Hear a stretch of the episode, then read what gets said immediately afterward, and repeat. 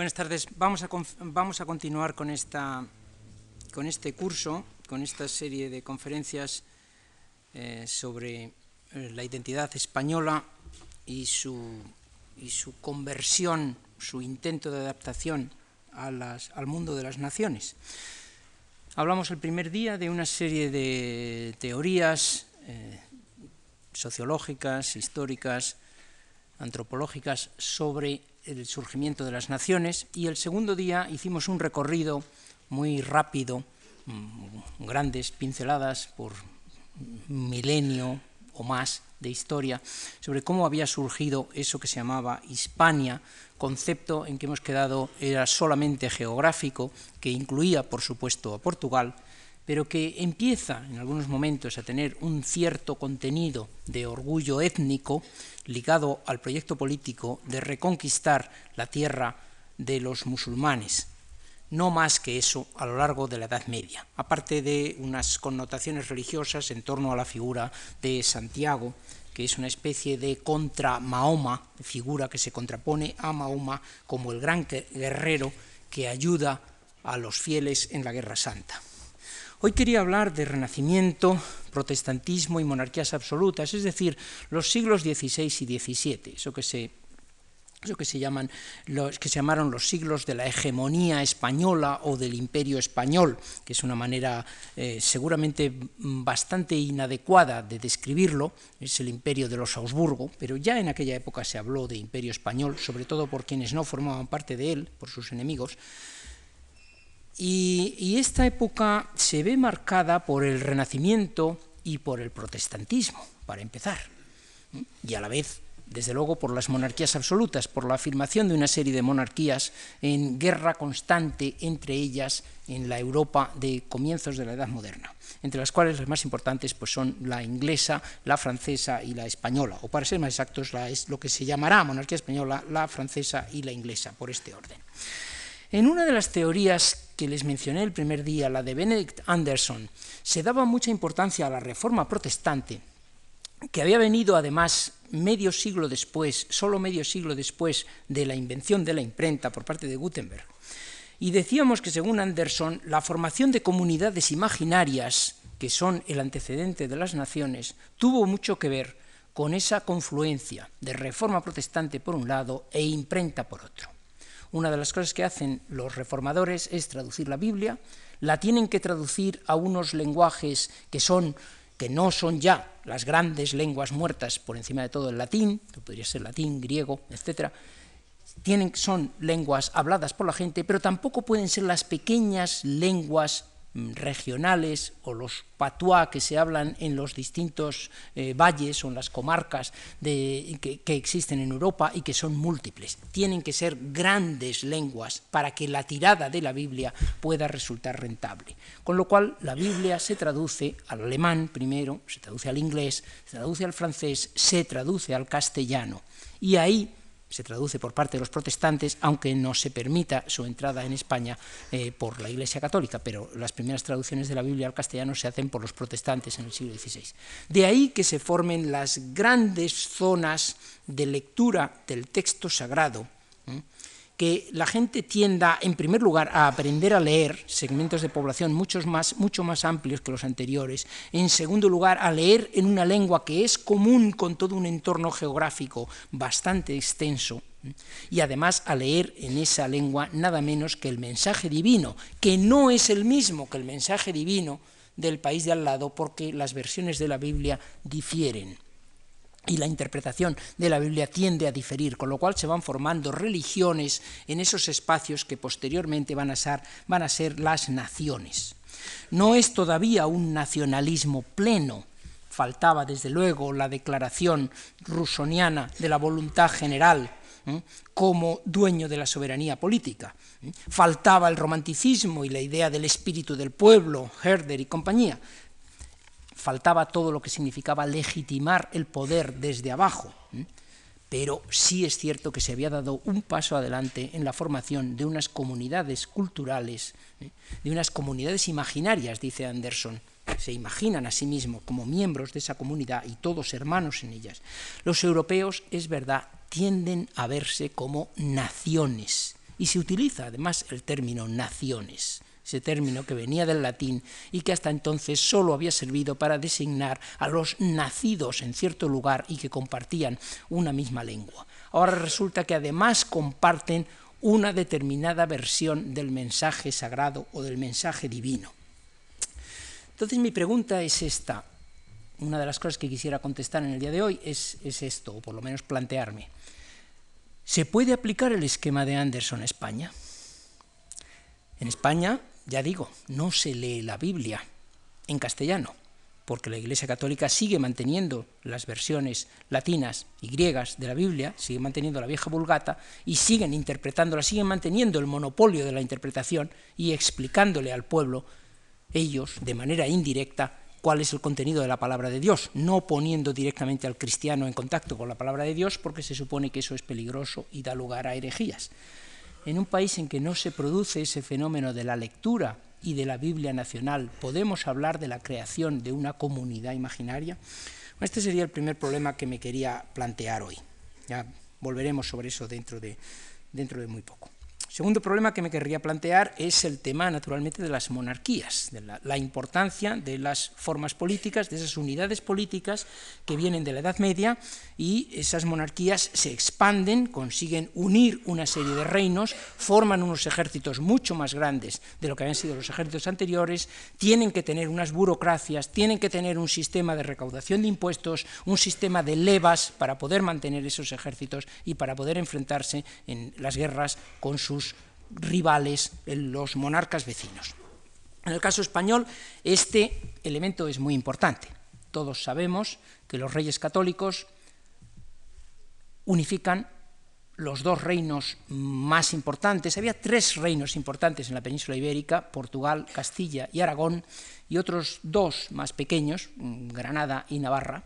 De esos cinco reinos, uno el más importante de todos, el más grande, el más poblado, el más rico, Castilla, se queda en un determinado momento, 1474, se queda sin rey, se queda con el trono vacante. Acaba de morir Enrique IV, llamado con el expresivo mote de El Impotente. Enrique IV muere y plantea un problema sucesorio. Quizá tenía algo que ver con el mote, pero solamente había dejado una hija, y esa hija se decía además que era ilegítima. Doña Juana, a la que se llamaba la Beltraneja, porque se suponía que era fruto de los amores de don Beltrán de la Cueva con la reina. Don Enrique ha dejado también a una hermana, Isabel. Los dos reinos más poderosos, vecinos, Portugal y Aragón, tienen dos príncipes herederos ambiciosos que naturalmente solicitan la mano de esas dos mujeres cada uno de una, con objeto de apoderarse del reino de Castilla. Todos sabemos que Isabel y Fernando, el partido aragonés, es más rápido que el partido portugués, falsifican una dispensa papal porque eran primos y no podían casarse en principio, y se casan a toda prisa, y a continuación son no solo más rápidos, sino mucho más eficaces militarmente, y en la guerra que sigue, derrotan al partido portuguesista, al partido de Doña Juana, y fueran cuales fueran los títulos eh, jurídicos de Doña Juana, en principio los títulos de Doña Juana eran mejores, ella era, hija legítima, había nacido en, el en matrimonio del rey y no había manera de demostrar que no fuera hija del rey, y en principio es la que debía haber heredado, pero el hecho es que se produce la fusión entre Castilla y Aragón, y no la fusión entre Castilla y Portugal, que es la que podría haberse producido muy bien y que ciertamente es uno de esos azares de la historia, por unas causas, eh, me temo que bastante casuales y no, y no predeterminadas eh, económicamente ni de ninguna otra manera, que dieron lugar a esa unión entre Castilla y Aragón y no entre Castilla y Portugal. Lo que no se puede decir es que Castilla absorba a Aragón, sino más bien lo contrario. Es el príncipe aragonés el que consigue absorber a Castilla, a pesar de que como el peso de Castilla es muy superior al aragonés, pues enseguida Castilla se va a convertir en el reino dominante. Es decir, la unificación se hace por medio de un acto de habilidad política y de superioridad militar por parte de Fernando e Isabel. A continuación, Fernando e Isabel continúan con su habilidad, demostrando su habilidad política y su fuerza militar, conquistando el reino de Granada, el último residuo eh, musulmán sobre la península ibérica. Conquistan el reino de Granada, o para ser exactos, no conquistan el reino de Granada, conquistan una serie de plazas y la ciudad de Granada finalmente capitula. No es conquistada al asalto, ni mucho menos en ningún momento, capitula y los reyes firman unas capitulaciones en las cuales se promete a los habitantes del reino de Granada, a los súbditos del rey Boabdil, se les promete que se respetará su religión, se respetarán sus formas de vestir, se respetarán sus instituciones tradicionales, sus jueces naturales, eh, sus eh, mezquitas, etcétera. Todo eso se promete que se les respetará. Ya veremos que esa es una promesa que no se va a cumplir, ciertamente la conquista de Granada suscitó eh, la admiración y, las felicitaciones por parte de toda la cristiandad occidental. Es un momento en que había un gran temor ante el Islam. Eh, los turcos estaban avanzando, habían conquistado Constantinopla unas décadas antes y se, veía que seguían en su avance y se sentía eh, fuerte temor ante el Islam. Y realmente es casi el único punto en el que el Islam ha retrocedido. Si se piensa bien, el Islam tuvo una oleada expansiva en sus primeros siglos, continuó durante unos cuantos siglos y el único punto en el que ha retrocedido prácticamente ha sido la península ibérica. Tuvo una importancia bastante grande aquella conquista de Granada. En todo caso, les dio una aureola de reyes triunfadores.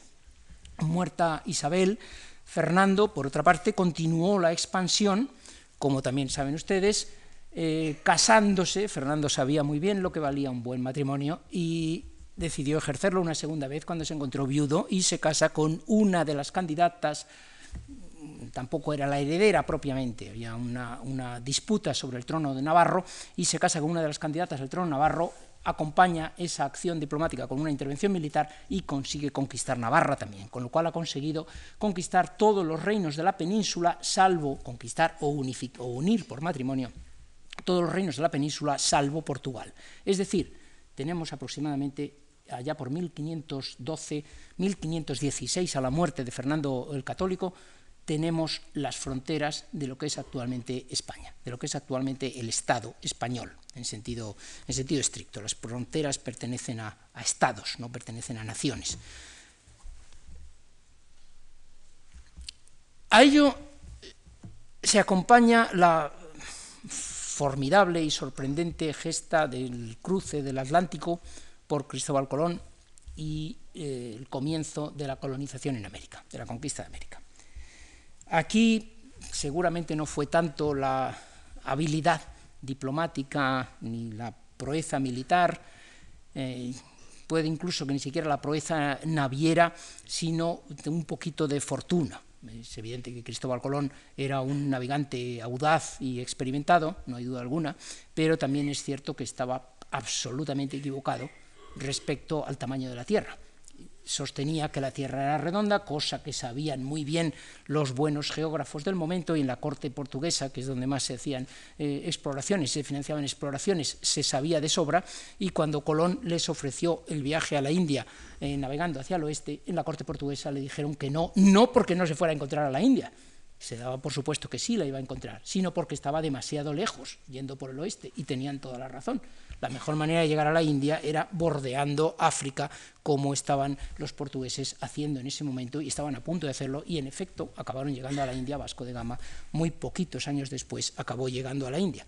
Pero he aquí que lo que no sabían ni los portugueses ni nadie es que cruzando el Atlántico había un inmenso continente en medio del Atlántico desconocido por los europeos no desconocido por los seres humanos, pero sí desconocido por los europeos, con el clásico eurocentrismo llamamos a eso descubrimiento de América. En realidad América estaba descubierta, pero los europeos descubrimos América, o nuestros antepasados descubrieron América con Cristóbal Colón en 1492. Colón, empecinado en su error, llamó a aquello las Indias. Un italiano mucho más listo, 15 años después, se dio cuenta de que aquello era un continente diferente, que no era la India, y decidió darle su nombre, y por eso se llama América como también sabemos. El hecho es que aquí hubo una cierta dosis de fortuna, una cierta dosis de suerte, pero a esa nueva monarquía unificada de Castilla y Aragón, Granada y Navarra, que tenía además los territorios italianos, heredados por, Aragón y, y afirmados por la conquista con el gran capitán, recibe unas eh, constantes rentas que vienen del continente americano y que van a durar aproximadamente tres siglos y que van a ser casi, casi constantes, rentas en oro y plata, sobre todo en plata, como sabemos que va a ser fundamental para financiar las guerras que esa monarquía sostenga en distintos frentes en Europa. Es decir, lo que tenemos en conjunto es que no solo son dos fenómenos. Uno, que se unifican los reinos de, la península, excepto Portugal. Más adelante Felipe II incluso absorberá Portugal, pero eso va a ser transitorio, solamente 80 años. Se unifican los reinos y se unifica una monarquía con límites parecidos a lo que es la actual, con límites muy, muy, muy semejantes a lo que es la actual España. Y dos, a la vez que ocurre eso, acceden a la centralidad europea no solo dejan de ser un país que está fuera del centro de Europa, sino que se convierten en la monarquía hegemónica en Europa, debido a una confluencia de factores. Aquí también juega la fortuna, no es solo el descubrimiento de América, es que debido a una serie de muertes inesperadas, la del rey Don Juan, la del príncipe Don Juan, por ejemplo, a quien estaba destinada toda la herencia de los reyes católicos, la herencia acaba en manos de un Habsburgo, y ese Augsburgo va a ser también emperador del Sacro Imperio y va a reclamar también los territorios del Ducado de Borgoña, que le vienen a través, cuyo derecho viene a través de su abuela, María de Borgoña. Es decir, que va a reunir cuatro inmensas herencias, la herencia más fabulosa eh, de la historia de Europa, y ese Augsburgo se llama Carlos V, como sabemos, Carlos V el emperador, o Carlos I de, de España, como se le conoce en Historia de España. Con lo cual, los europeos, lo cual produce un doble efecto, interno y externo. Los europeos se tienen que preguntar sobre cuál es la identidad de este nuevo actor en política europea, a quien no conocíamos, y al que enseguida se empieza a dar el nombre de España. En el interior de la monarquía también se empiezan a plantear el problema, pero en lugar de plantearse el problema de cuál es este actor, puesto que así mismo se conocen, lo que se plantean es por qué estamos tan destinados por la providencia a dominar el mundo. Es una visión providencialista. Empecemos por este segundo aspecto. Las visiones providencialistas son claras ya desde el tiempo de los, reyes católicos. Tenemos tenemos una serie de cronistas que empiezan a profetizar que los reyes católicos están dominados, están destinados a dominar el mundo, que van a llegar incluso a conquistar eh, Jerusalén, que va a ser la culminación de la historia, que van a ser los últimos reyes de la cristiandad, que así como los imperios, que España es el finis terre, y así como los imperios van de este a oeste, primer imperio fue persa, el segundo fue griego, el tercero romano y ahora el cuarto es español, en el oeste, y ahí donde está el finis terre, se producirá también el finis historiae. Ahí va a ser el fin del mundo el fin glorioso del mundo, en que un monarca cristiano consiga conquistar Jerusalén y Cristo descenderá sobre el monte de los olivos y el monarca temporal le ofrecerá la corona, de acuerdo con la mitología medieval que se había venido repitiendo desde hacía siglos, y se producirá el fin glorioso de los tiempos. En tiempos de Carlos V, estas, eh, estas profecías y este tipo de, de cantos mesiánicos al rey mm, aumentan, y se, repiten una y otra vez. Hay un famoso soneto de Hernando de Acuña, un soldado y poeta vallisoletano, un garcilasista, que peleó en San Quitín y que expresa quizá como nadie las, estas creencias mm, imperiales y mesiánicas. Era un soneto que le gustaba mucho a los poetas falangistas, repetían mucho en los años 1930, finales de los 30 y principios de los 40 soneto es muy hermoso, ellos lo solían repetir como, lo solían citar como ejemplo de nacionalismo español. Yo quisiera hacer otra lectura de ese, de ese soneto. Observen ustedes que en todo él no aparece la palabra España para nada, ni la idea de España. Ya se acerca, Señor, o ya es llegada, la edad gloriosa en que promete el cielo, una grey y un pastor solo en el suelo, por suerte a vuestros tiempos reservada una grey y un pastor solo en el suelo, quiere decir un monarca universal, está claro. Ya tan alto principio en tal jornada os muestra el fin de vuestro santo celo y anuncia al mundo, para más consuelo, un monarca, un imperio y una espada. Ya el orbe de la tierra siente en parte y espera en todo vuestra monarquía. el orbe espera en todo vuestra monarquía. Está claro que está hablando de un, de un monarca universal.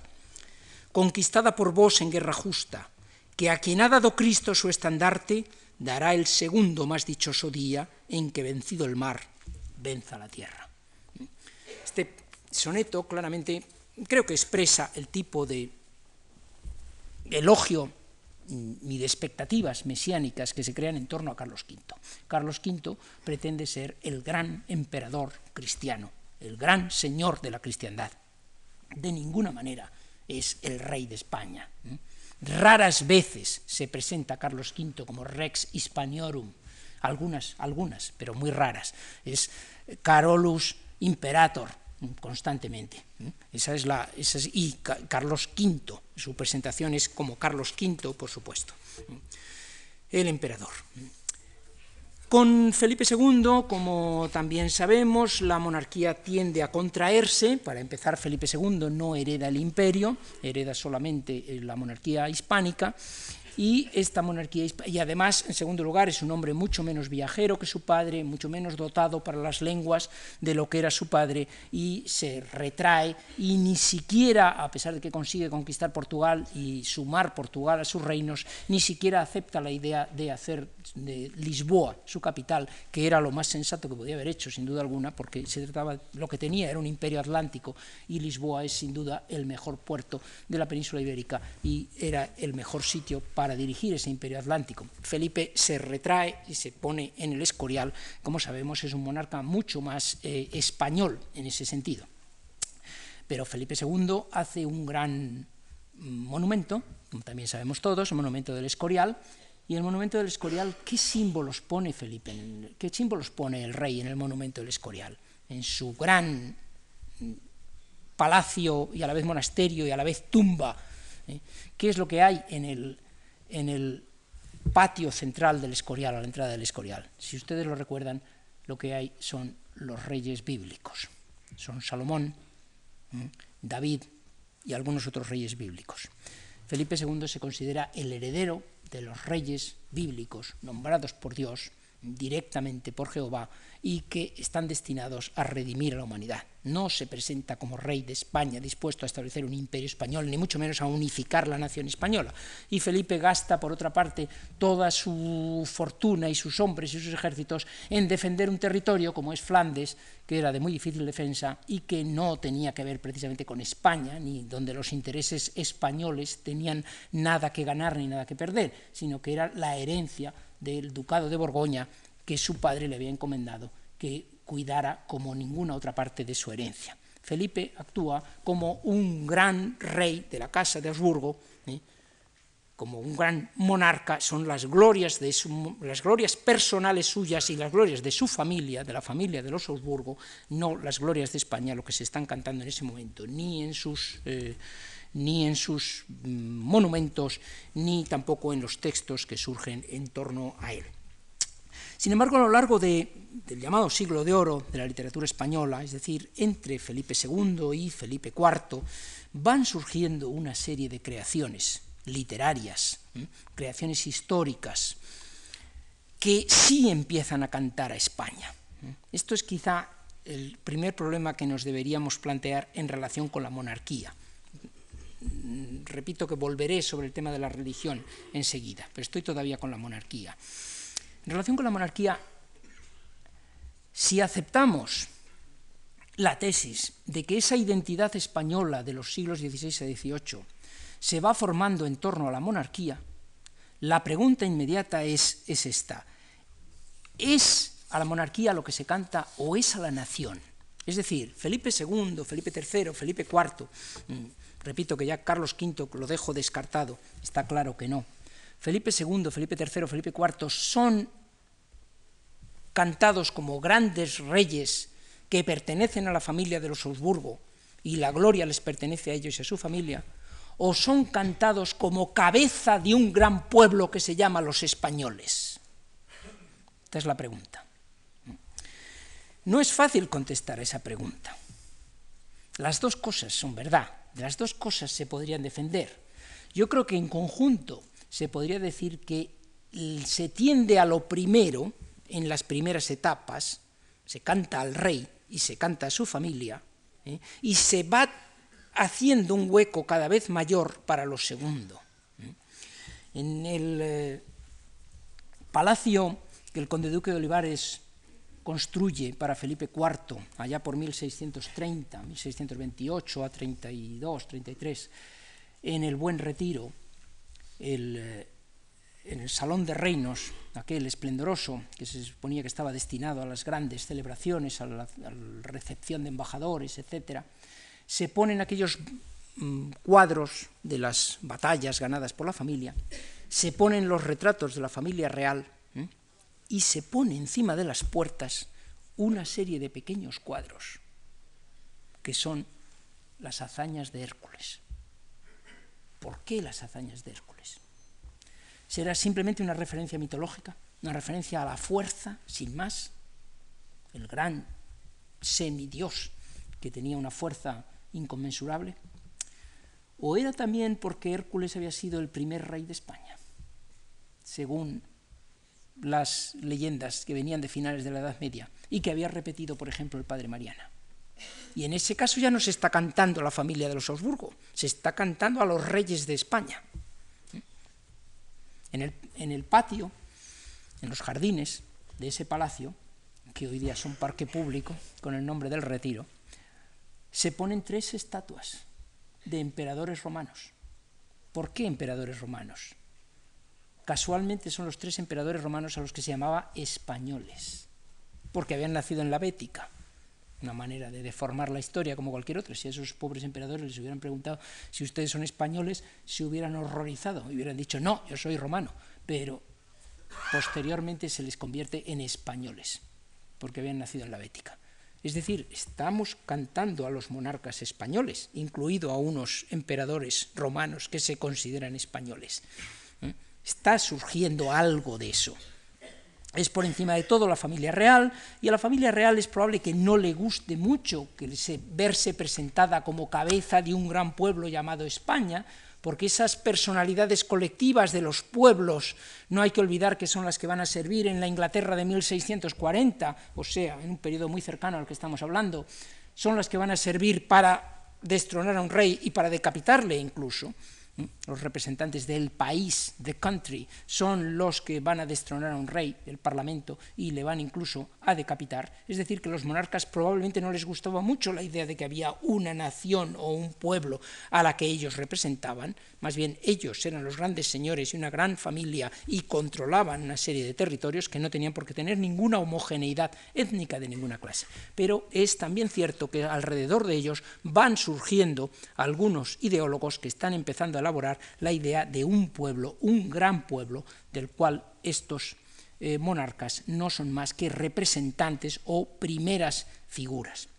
En fin, eh, podríamos citar, y, yo en el, libro este, que en cierto modo estoy siguiendo aquí, tengo varias citas que no voy a repetir ahora, eh, distintos pasajes de Cervantes, de Lope de Vega, de Calderón, en el cual es España la que se ve como protagonista y los reyes actúan en nombre de España e incluso se sacan la espina de algunas viejas humillaciones de España, por ejemplo, Cervantes en el cerco de Numancia, cuando termina Numancia, Numancia es destruida, Roma se impone sobre Numancia contra todo derecho y toda justicia y España aparece llorando un personaje que se llama España aparece llorando por sus hijos muertos en Numancia y el río Duero se levanta de sus aguas.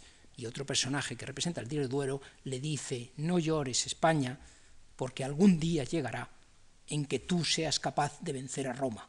Y vendrá un Felipe a quien llamarán segundo, pero será el primero de todos los reyes, ¿eh? que derrotará a esta Roma que hoy te está derrotando a ti, etcétera claramente Felipe II está eh, eh, rehaciendo el camino equivocado y humillante que se recorrió en el siglo I a.C. y siglo II a.C. con la conquista de España por los romanos. Así por lo menos lo ve Cervantes.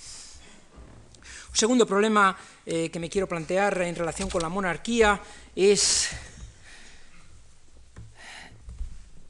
Pero esta monarquía no nos equivoquemos, mm, esta monarquía no era un reino unido. Cuidado, nadie habla del reino de España en el siglo VI, el siglo XVI, perdón, o en el siglo XVII. Se habla de la monarquía hispánica, que se compone de muchos reinos, de varios reinos. Y algunos de esos reinos, a su vez, como el reino de Aragón, se compone de otra serie de reinos y principados y señoríos. Es una unidad muy compleja, una cosa confederal. Se mantienen las fronteras, se mantienen distintos derechos, rigen distintos derechos, se mantienen distintas monedas, se pagan impuestos, se pagan aduanas y se pagan impuestos al pasar del reino de Aragón al reino de Castilla. Los aragoneses no tienen ciertos derechos en Castilla, como los castellanos no lo tienen en Aragón, o los portugueses cuando Portugal está unida a la monarquía. Es decir, lo que nos contaba la vieja historia nacionalista de que los reyes católicos habían logrado la unidad nacional, ciertamente hoy día no se puede sostener de ninguna de las maneras. Los reyes católicos ni logran la unidad nacional ni se lo proponen. Los reyes católicos acumulan la mayor cantidad de reinos posibles. Algunos de ellos no tienen nada que ver con la península ibérica, porque están, por ejemplo, en el sur de Italia. Y cuando Fernando el Católico hace su segundo matrimonio con Germana de Foix, hace un pacto con Germana de Foix que si tienen hijos, se dividirán los reinos para el hijo, posible futuro hijo de ese matrimonio o hija, irán los reinos de Aragón y de Italia, del sur de Italia.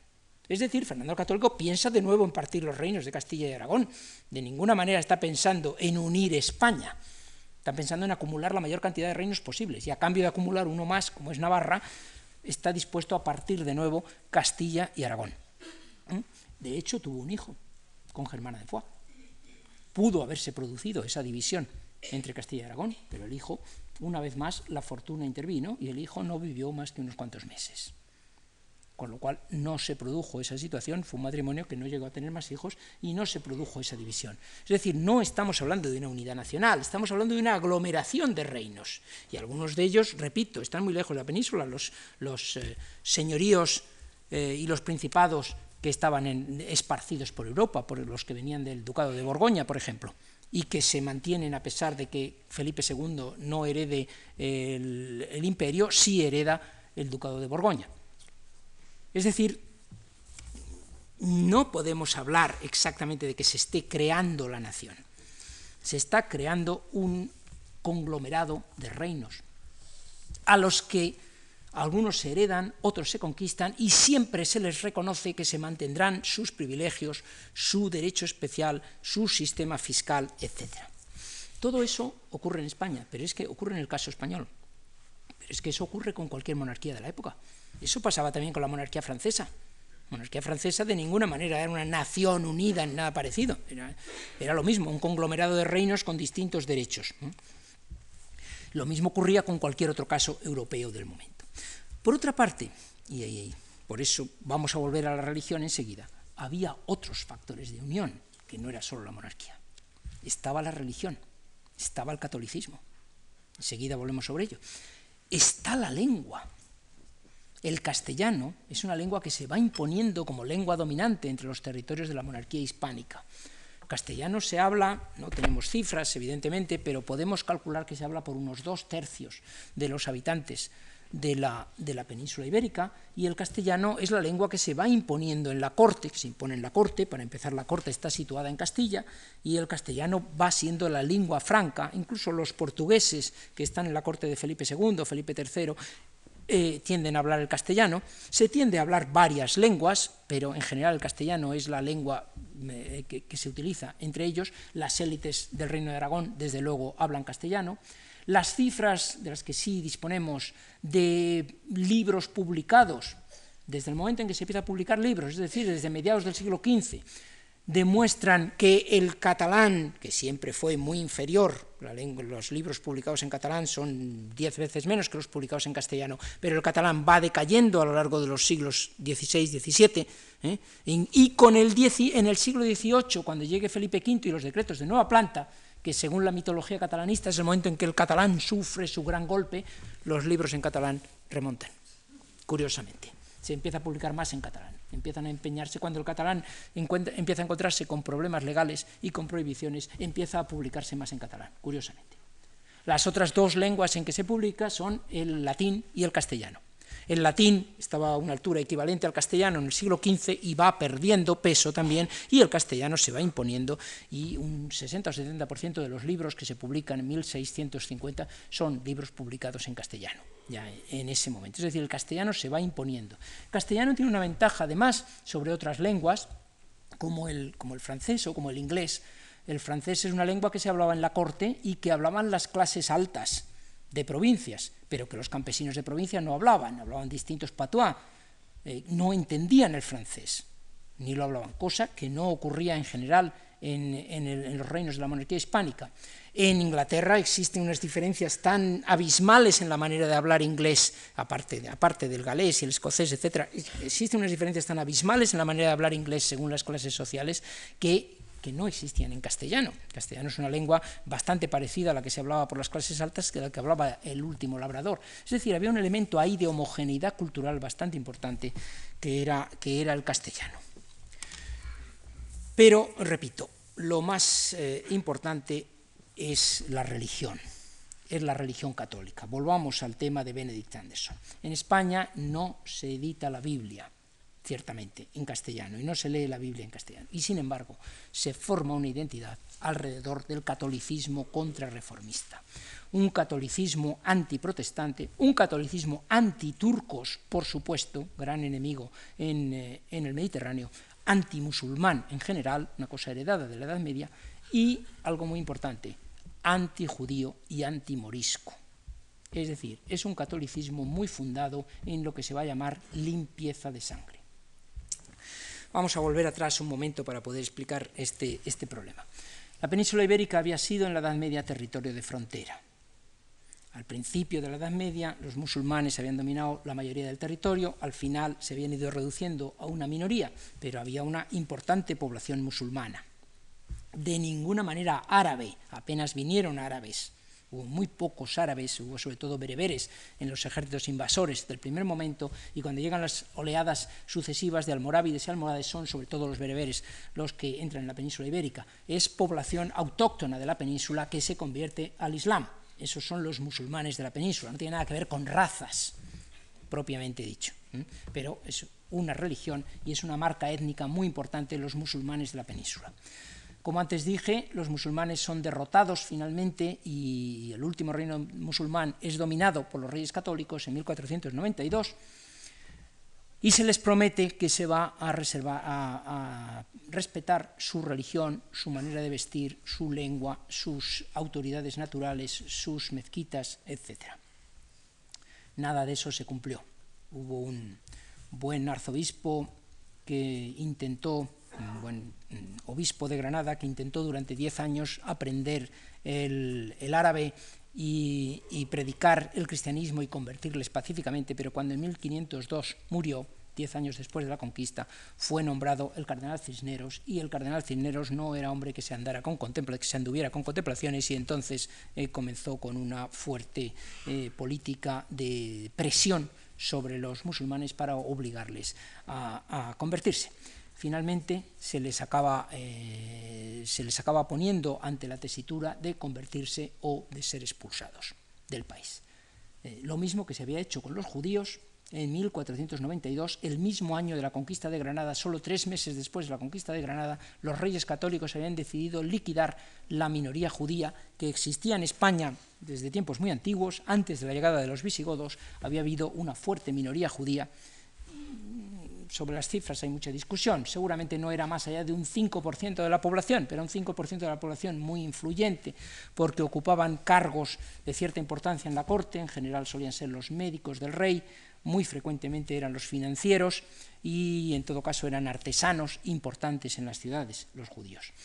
Desde finales del siglo XIV se habían sucedido una serie de persecuciones contra los judíos, atizadas por el bajo clero en general, un arcediano de Écija en 1391, posteriormente San Vicente Ferrer, eh, y luego hay una serie de matanzas a mediados del siglo XV en Toledo y en otras, en otras cuantas eh, de las juderías castellanas, que empiezan a crear un nuevo problema, es el problema de los conversos, los judíos que se han convertido al cristianismo y que son llamados por eso conversos marranos, porque viene de marrar, no está clara la etimología de marrano, probablemente viene de marrar, marran en la fe, mm, hierran en la fe, se equivocan, vuelven a la fe, engañan en la fe, vuelven a, la fe que dicen haber abandonado, son criptojudíos en definitiva. Eh, y eh, estos, eh, estos conversos o cristianos nuevos, es la otra manera de llamarles. Y estos conversos o cristianos nuevos se van a sumar a los otros cristianos nuevos, a los musulmanes a los que se obliga a convertirse, a finales del reinado de los reyes católicos. Entonces la Inquisición, instrumento creado por los reyes católicos precisamente para resolver el problema de los criptojudíos, criptojudaizantes, la Inquisición va a comenzar a tener jurisdicción sobre unos y otros, porque ahora son todos en principio cristianos. Todo súbdito de la monarquía hispánica es por ley cristiano. Si no lo es, tiene que abandonar el territorio bajo pena de muerte. Estas dos minorías van a integrarse con dificultades, en algunos casos, en el caso de los moriscos, había muchos, desde luego, que no aceptaron nunca el cristianismo y que siguieron practicando su vieja religión eh, de una manera clandestina. En el caso de los judíos da la impresión de que había muchos menos, que había muy poco, que el fenómeno de los criptojudaizantes era o criptojudíos o judaizantes era minoritario, que hubo muchos que se convirtieron auténticamente al cristianismo. De hecho, sabemos que muchos de los místicos, de los grandes místicos españoles del siglo XVI, son de familia conversa. Pero esto planteó otro problema, y este ya no es un problema religioso, este es un problema racial, este es un problema de discriminación racial. Planteó el problema de que los cristianos viejos decían tener más derechos que los cristianos nuevos. Y aquí no fue ya la Inquisición, fueron los estatutos de pureza de sangre o de limpieza de sangre. Estos estatutos comienzan a implantarse en el siglo XV, tienen un, perdón, en el siglo finales del siglo XV, en el siglo XVI tienen un éxito enorme, se van implantando por las distintas órdenes religiosas, universidades, cabildos, colegios mayores, cualquier institución que tenía algún relieve ¿eh? sobre la sociedad y alguna influencia sobre la sociedad ponía como condición el demostrar la limpieza de sangre, es decir, demostrar que no se procedía de una familia de judíos o de musulmanes, que no se pertenecía a una familia de conversos o de moriscos. ¿Cómo se podía demostrar eso? La carga de la prueba recaía sobre el, sobre el que quería entrar en una de esas instituciones y tenía que llevar cuatro o cinco generaciones, tenía que demostrar documentalmente que tenía cuatro o cinco generaciones, el máximo posible en aquel momento, de antepasados que habían sido bautizados tenía que presentar el certificado de bautismo de su familia hasta remontándose hasta cuatro o cinco generaciones. ¿eh?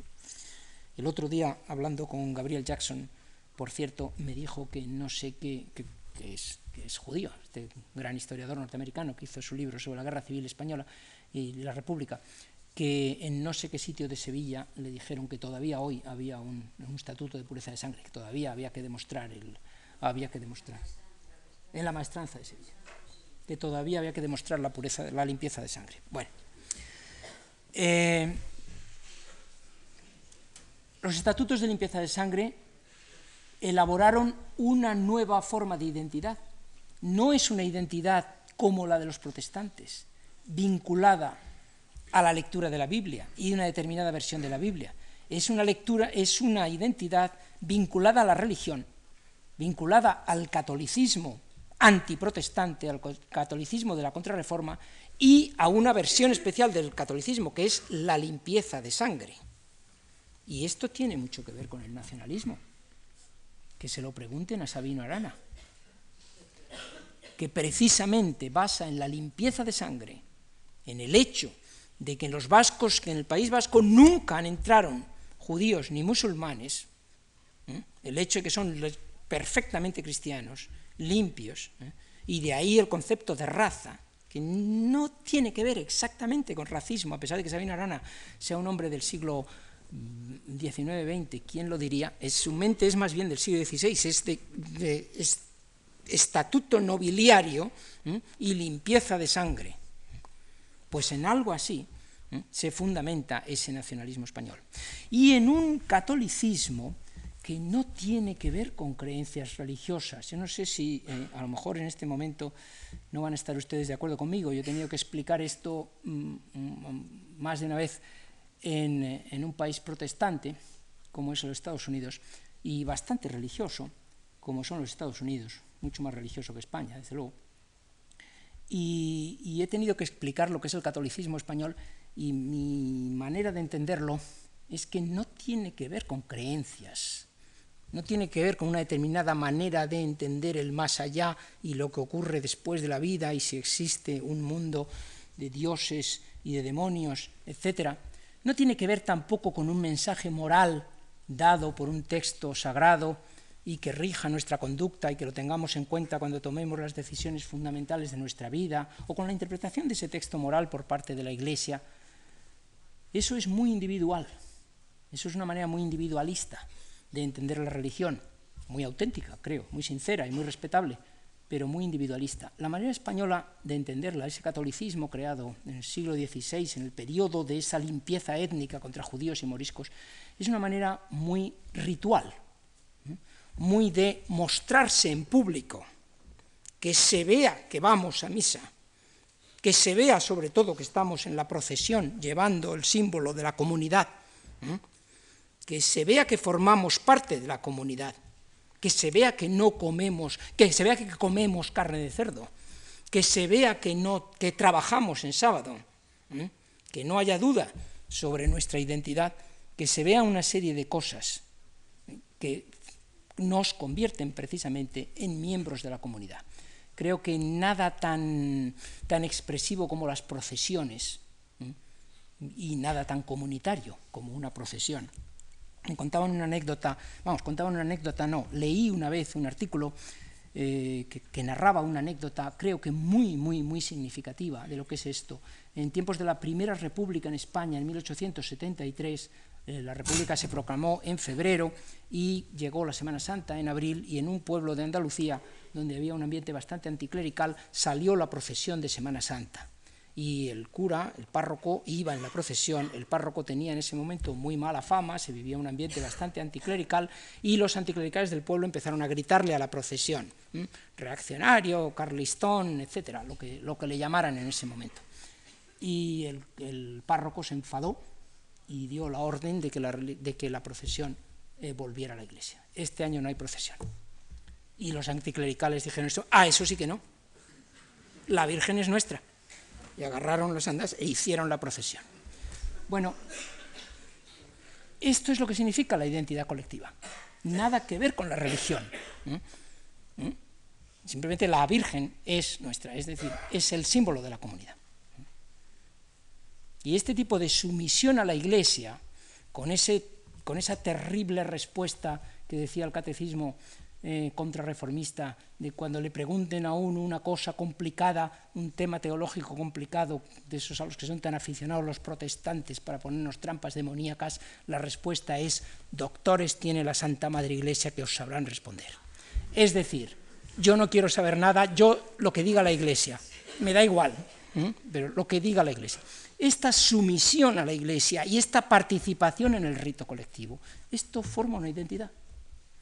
Sobre todo si se tiene en cuenta que la Iglesia dogmáticamente es la Iglesia de Roma, pero en términos prácticos es la Iglesia de España, porque la Iglesia, gracias a los derechos de real patronato que empezaron a ganar los reyes católicos y ampliaron sus sucesores, la Iglesia se nombraba todas las jerarquías eclesiásticas, obispos desde luego, pero incluso canónigos y, y cargos muy inferiores eran nombrados directamente por el rey, es decir, que era una rama de la administración real. Y la Inquisición no se encargaba solo, fue ampliando su jurisdicción a medida que pasaron los años, y no se encargó solo de depurar a judíos o a protestantes, sino que se encargó también de vigilar la moral pública y otra serie de cosas. Es decir, la Inquisición es una gran creadora de identidad colectiva, aunque sea, aunque sea por métodos del temor, pero se crea una identidad colectiva. Tenemos, pues, que en esta España de los siglos XVI y XVII se crea en mi opinión, una identidad. Se crea una identidad que va a tener problemas en el futuro, ya se lo pueden ustedes estar imaginando. Hablaremos de ello el próximo día cuando hablemos del siglo XVIII. una identidad que va a ser difícil de convertir en una identidad motor del progreso y de la modernización, porque es una identidad montada sobre los mitos de la contrarreforma, pero es una identidad alrededor de la monarquía y alrededor de la Iglesia.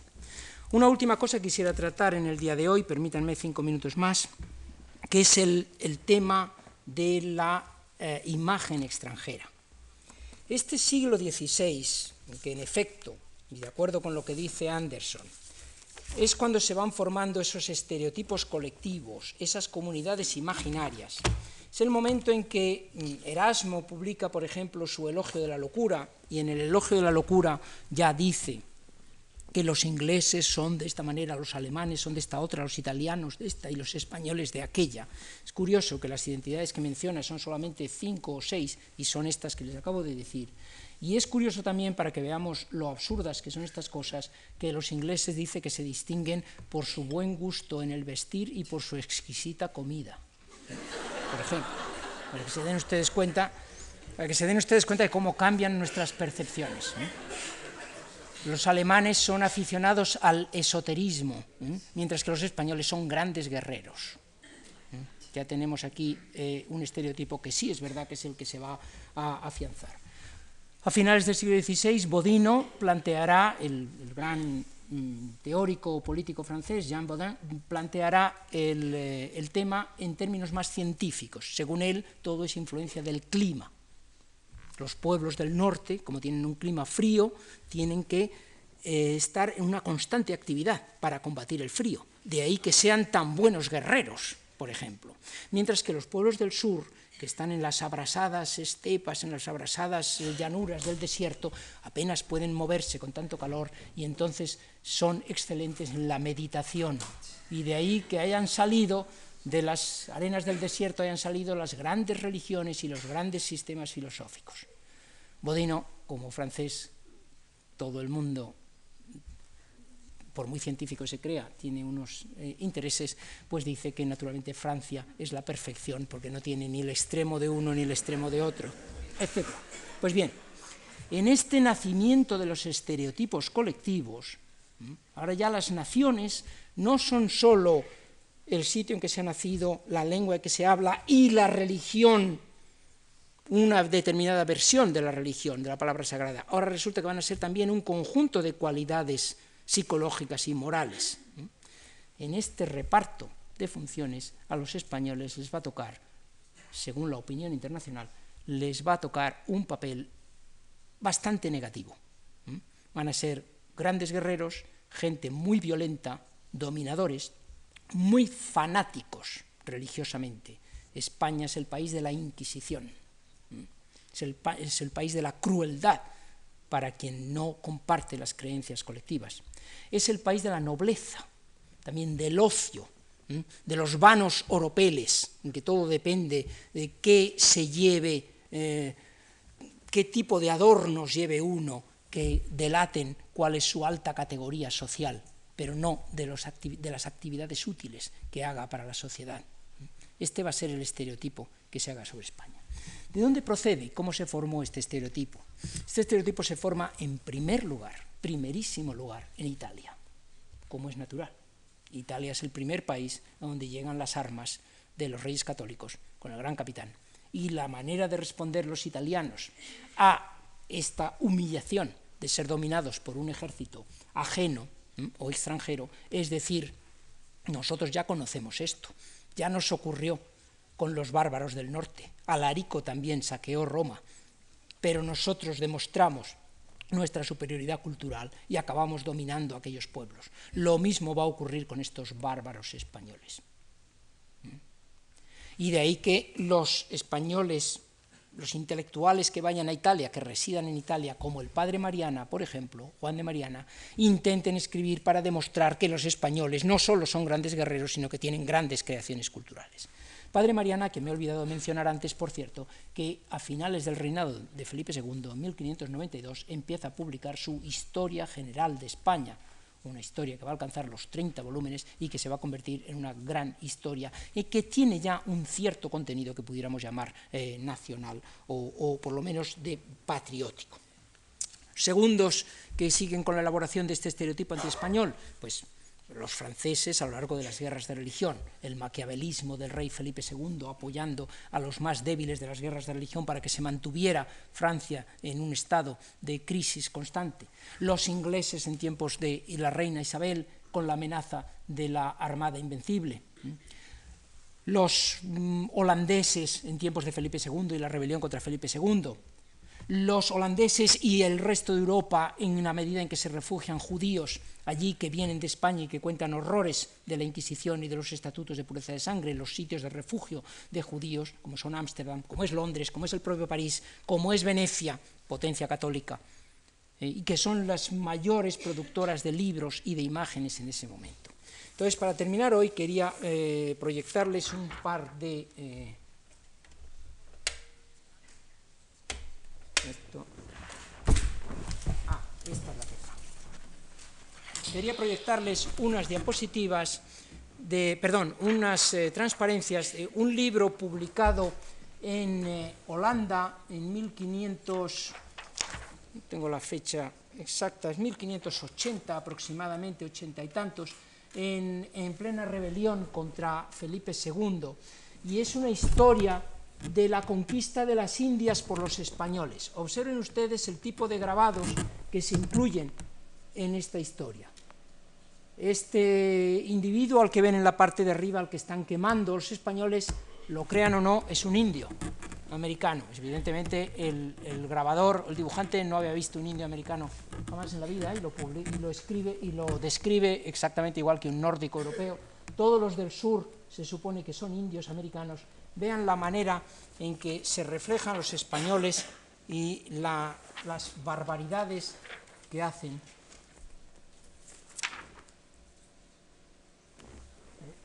Observen cómo arrojan a las mujeres eh, y las matan, las arrojan a una fosa común. Ahí están descuartizando a una serie eh, de pobres indios.